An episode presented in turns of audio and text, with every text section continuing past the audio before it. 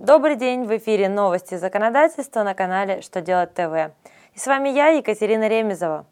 В этом выпуске вы узнаете, при каких условиях материальную помощь к отпуску можно учесть в расходах, что следует указывать в декларации соответствия условий труда, как будут распределяться трудовые ресурсы в субъектах России. Далее о самом главном по порядку –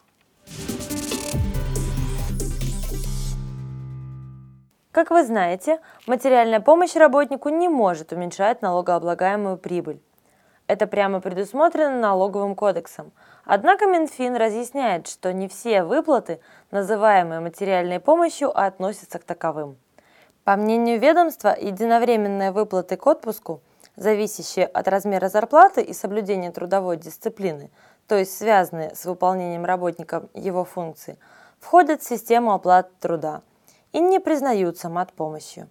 В связи с этим подобные выплаты к отпуску могут быть учтены налогоплательщиком в расходах на оплату труда, если они закреплены в трудовом договоре, или же он содержит отсылку к коллективному договору, предусматривающему такие выплаты.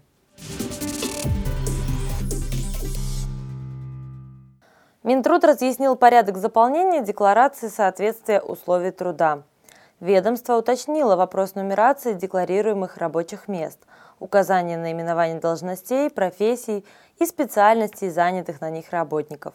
Кроме того, Минтруд отметил, что в документе должны присутствовать сведения об организации, проводившей спецоценку, эксперте и реквизиты его заключения. Декларация составляется в случае, если в ходе спецоценки рабочих мест не было выявлено вредных или опасных факторов труда. Документ направляется в трудинспекцию по месту нахождения компании. Срок его действия составляет 5 лет.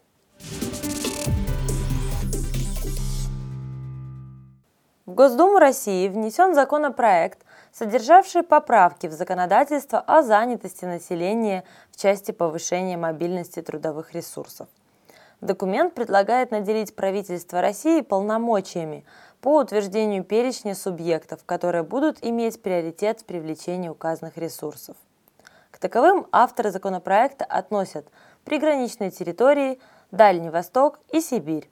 Наряду с этим они считают необходимым предоставить органам госвласти субъектов возможность самостоятельно разрабатывать и реализовывать местные программы повышения мобильности трудовых ресурсов. Кроме того, документом предусмотрено оказание помощи работодателям в привлечении сотрудников из иных регионов.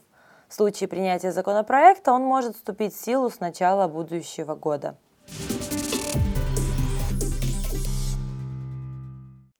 На этом у меня все. Благодарю вас за внимание и до новых встреч!